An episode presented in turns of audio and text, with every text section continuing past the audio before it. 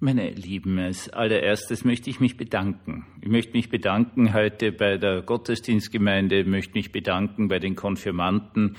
Es waren einfach alle total lieb. Ja, ich bin noch nicht gesund und es ist schon eine spannende Geschichte, wenn man gerade eine Lungenentzündung hatte und eine atypische Lungenentzündung hatte, einen Gottesdienst zu halten mit einer Maske da spürst dann schon ein bisschen, dass vielleicht das Atemvolumen nicht ganz so optimal ist, um das vorsichtig auszudrücken, aber in besonderer Weise diesen 13-, 14-jährigen Kindern, die ich da hab in der Konfirmandengruppe, die waren einfach so entzückend. Also sowas von zugewandt und lieb und alles, man kann es gar nicht sagen. Es sei allen gesagt, solche Menschen gibt es. Und das ist wirklich was ganz was Wunderbares, weil es ja unsere Zukunft ist. Dazu nun noch ein anderer kurzer Satz, nachdem sich natürlich umgesprochen hatte, dass ich im Spital war und so weiter und so fort hat sich was anderes eröffnet. Äh, ich stehe ja immer davor und danach so in der Gegend rum vor der Kirche und, und da redet man wie viele Menschen mir plötzlich erzählt haben, wie es ihnen körperlich geht. Und das ist natürlich auch was Großartiges, weil es ganz viel Vertrauen ist. Und das ist auch die Sinnhaftigkeit vielleicht meines Krankwerdens. Ich, der ich bis vor einem halben Jahr einfach nur total gesund war, zum ersten Mal ein wirklich vertieftes eigenes Erleben und Verständnis habe, was Krankheit bedeutet. Und plötzlich erzählen mir die Leute das. Plötzlich erzählen sie mir von ihren Stents und ihren äh, Gelenksoperationen und, und wie viele Medikamente sie am Tag schlucken müssen und wie und was und wo. Und das hat einen Sinn. Also Leid hat einen Sinn, auch Krankheit hat einen Sinn, wenn es einen die Möglichkeit gibt, mit anderen Menschen, denen es auch nicht gerade so gut geht, zu reden. Und ich denke, das ist auch für einen Pfarrer wichtig. Es ist wirklich wichtig, dass man dieses, diese Ebene selbst erfährt, auf das man dann plötzlich darüber kommunizieren kann und dass das Vertrauen der anderen Menschen da ist. Herzlich willkommen zum Tagebuch eines Pfarrers. Dieser ganze Podcast hat ja immer auch ganz stark den Sinn, so Einblick zu geben in das Leben eines Pfarrers in einer immer säkularer werdenden Welt gibt's ja keine Ahnung mehr, keine Information, wo ist so ein Pfarrer überhaupt. Die einzigen Informationen, die es gibt, sind irgendwelche Hollywood-Filme, wo irgendwelche Trauungen gehalten werden, die immer völlig problemlos funktionieren, immer in einem tollen Garten sind zum Beispiel, wo es nie ein Gewitter gibt und wo der Pfarrer heute halt einmal so ganz kurz auftaucht, ein paar Sätze spricht und das war's dann schon. Und ansonsten ein sehr, sehr eigenartiges Bild. Unser heutiger Podcast beschäftigt sich mit der Frage, warum Pfarrer manchmal eigenartig werden. Also als erstens, es ist meines Erachtens, also zumindest für mich, der genialste und wunderbarste Beruf auf der Welt, weil er dich, das war schon am Anfang klar, in eine unglaubliche Tiefe emotionaler Kommunikation führt. Also seien das jetzt die lieben Konfirmanten, die einfach so freundlich sind, äh, ältere Herrschaften, die mir auch wirklich ihr Leid klagen konnten. Und das war jetzt alles völlig okay, weil es war im Umfeld des Gottesdienstes. Da war klar, danach ist Konfirmandenunterricht, danach war klar, also davor und danach mit dem Pfarrer kann man wirklich reden, der weiß, was es heißt, im Krankenhaus zu liegen. Und das war vollkommen okay und das war völlig problemlos und das ist was ganz was Tolles. Auf der anderen Seite gibt es eine Ebene, die für Pfarrer extrem anstrengend werden kann, und zwar der unvorbereitete Sprung in der Welt. Also lassen Sie mich eine Geschichte erzählen, die ist jetzt mindestens schon 30, wenn nicht 35 Jahre vorbei. Ich sitze in einer Schule mit ein paar Evangelischen gerade zusammen in einem kleinen Raum und wir haben der Religionsunterricht. Es geht die Tür auf. Es sind, kommen zwei Leute herein, mittelalterlich, für mich damals aus meiner Position eigentlich eher ältere Leute. Und ähm, der Mann sagt, ja, mein Vater ist verstorben. Die Frau beginnt hemmungslos äh, zu weinen und wir sitzen da und starren die beiden an. eine furchtbare Situation. Äh, ich, ich wusste im Moment überhaupt nicht, was ich machen konnte. Ich wusste auch nicht, ob es irgendwo einen Raum gibt, wo wir uns zurückziehen können, dass ich mit denen rede. Die, die Schüler waren natürlich auch komplett überfordert, weil das aus dem Nichts herausgekommen ist. Das ist auch Realität dieses Berufes, dass du einfach am, in der Früh des Tages keine Ahnung hast, was passieren wird. Und das kann von großartigst, wunderbarst gehen zu, ich weiß jetzt überhaupt nicht, wie darauf reagieren soll. Es haut mich einfach komplett aus der Bahn. Das gehört dazu. Irgendwelches Pflegepersonal, Ärzte, die im Spital sind, wissen, dass sie an dem Tag höchstwahrscheinlich von irgendwen Abschied nehmen müssen, dass irgendwer versterben wird in ein größeres Spital mit Sicherheit, weil da dauernd wer stirbt. Ähm, ich weiß es nicht. Ja, also das kann jederzeit sein, dass das Telefon klingelt und ich so ins Altenheim oder ins Spital noch zu einem Verseegang, obwohl das eh immer weniger wird, und äh, ich dann höre, wie jemand wirklich seinen letzten Schnaufer tut. Und ich darf Ihnen versichern, das ist, ja, das merkst du, den letzten Schnaufer, den merkst du. Ähm, es kann dann sein, dass du aus dem Spital herausgehst und eine ehemalige Konfirmantin triffst, die eindeutig sehr schwanger ist und du plauderst mit ihr, ja, super und so weiter und so fort und es ist alles total super und du, du sagst dann gleich, oh, was eh, dann kommen wir drauf, ja, mir ist eh schon überlegt und so weiter und so fort und Strahlen und Freude und alles. Und du hast dann, keine Ahnung, drei Monate später, vier Monate später wirklich eine total nette Taufe und, und die, die ganze Family da und die bringen nur irgendwas in die Kirchen mit und schmücken das wunderbar und dann die Oma schenkt das äh, Schutzengelchen und, und, und, ja, das ist dieses dauernde Hin und Her. Und das ist etwas, was natürlich irgendwie anstrengend ist. Irgendwie ist gut gesagt, es ist schlicht und ergreifend anstrengend, weil es dauernd von den höchsten Höhen des Glücks bis äh, eben zum Tod und Verzweiflung geht und dann darüber hinaus, und das möchte ich an dieser Stelle einmal sagen, ganz klar sagen, was das Belastendste ist, wenn du mit Situationen konfrontiert wirst als Pfarrer, die nicht lösbar sind.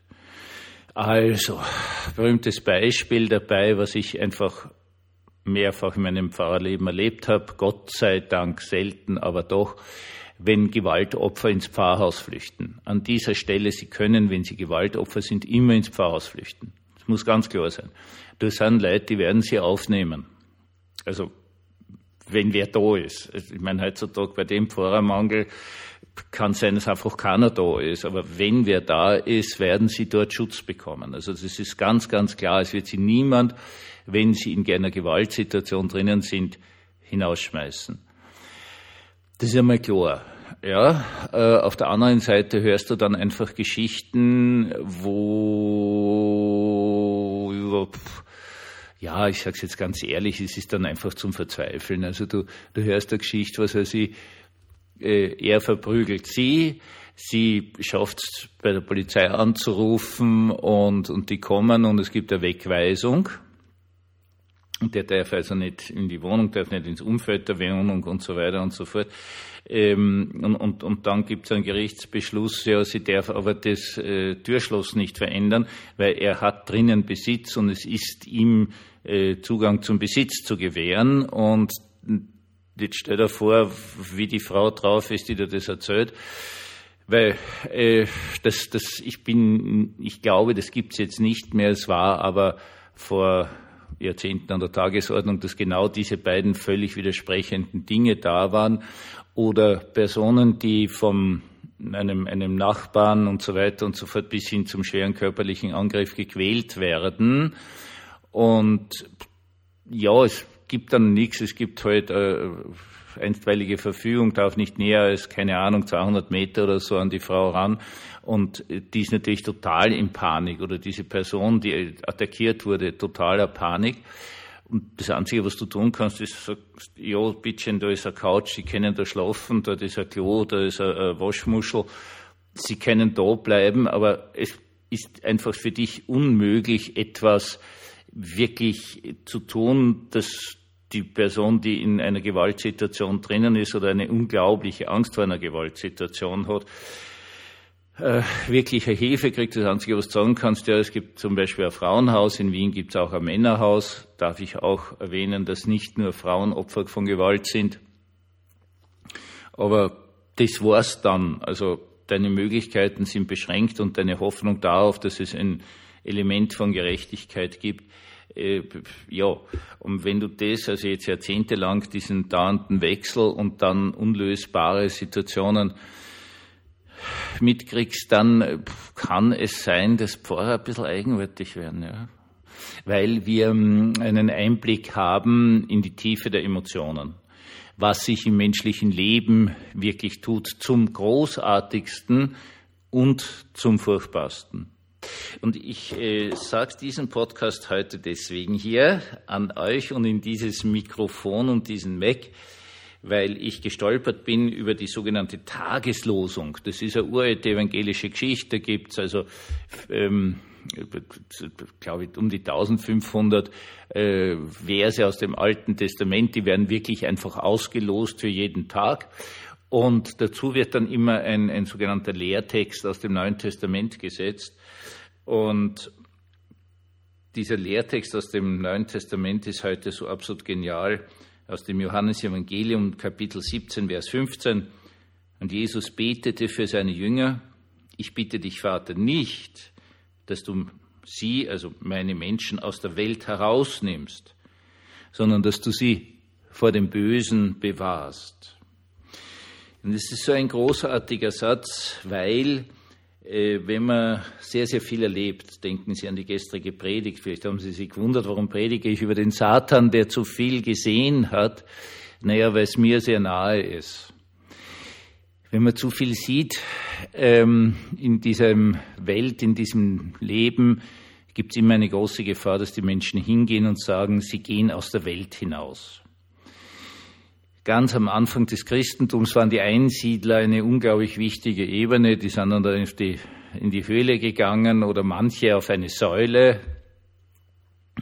Da war halt irgendein Tempel und der ist in irgendeinem Krieg zerstört worden, da ist einzelne Säule in der Gegend umgestanden und da oben eine Holzplattform drauf und da hat der gelebt und heruntergepredigt. Und jetzt muss man auch Sache sagen, ja, es gibt eine kirchliche Erfahrung, das hält de facto keiner durch die Einsiedelei oder der Säulenheilige, das macht die Leute kaputt. Das geht nicht. Deswegen hat die Kirche dann etwas erfunden und das ganz eine großartige Erfindung, nämlich das Kloster. Und hat zum Rückzug aus der Welt immer die Gemeinschaft dazu gesetzt. Meine Lieben, auch das ist eine Erfahrung meines Pfarrerdaseins. Egal, was euch passiert, egal wie viel ihr mitkriegt, egal wie belastend das ist, Zieht euch nicht auf die Welt, aus der Welt zurück. Werdet keine Einsiedler an die männlichen Kollegen von Mann zu Mann gesprochen, jo, wir sind Männer. Wir brauchen einen Rückzugsort, die berühmte Höhle, wo wir was basteln, wo wir uns was überlegen, wie ich jetzt auch da mit dem Schreiben und dem Podcast. Diese Höhle ist etwas gerade für Männer offenkundig extrem Wichtiges, da erholt man sich und dann geht man wieder hinaus dann redet man wieder, dann geht man wieder in die Gemeinschaft, dann tut man wieder was. Dann kommuniziert man wieder. Bitte, meine Lieben, ich habe keine Ahnung, wie euer Leben ausschaut, aber es kann natürlich auch sein, dass ihr vielleicht in einer Situation seid, wo ihr jetzt sagt, na, ich habe schon verdammt viel erlebt und irgendwie wird das alles schon sehr anstrengend. Ja, kannst du auch dazu sagen, gut, aber du erlebst wenigstens was. Sehr viele Leute sind heutzutage offenkundig in ihrem emotionalen Erleben sehr eingeschränkt. Ihr erlebt dann wenigstens was. Aber bitte entzieht euch nicht in die Einsiedelei zurück. Es gibt kaum jemanden, der das psychisch wirklich durchhält. Die meisten Menschen brechen dann irgendwann einmal zusammen, werden so weltfremd, dass sie keinen Zugang mehr finden, werden immer radikaler in ihren Ansprüchen. Das hilft nicht. Wenn Jesus sagt, Vater, ich bitte dich nicht, dass du meine Menschen aus der Welt herausnimmst, sondern dass du sie vor dem Bösen beschützt, dann soll das wirklich unser Zugang zu dem ganzen Thema sein, dass wir um Schutz bitten dass wir so klug sind mit der Hilfe Gottes und Schutz zu suchen und zu finden, etwas ganz, ganz Wesentliches, und dass wir dazu imstande sind, Schutz zu finden in der Gemeinschaft. Ich wünsche euch von ganzem, ganzem Herzen für diese neue Woche, dass ihr gute und liebevolle, starke und beschützende Menschen rings um euch habt, weil genau so kann Leben gelingen. Einen gesegneten Abend uns allen.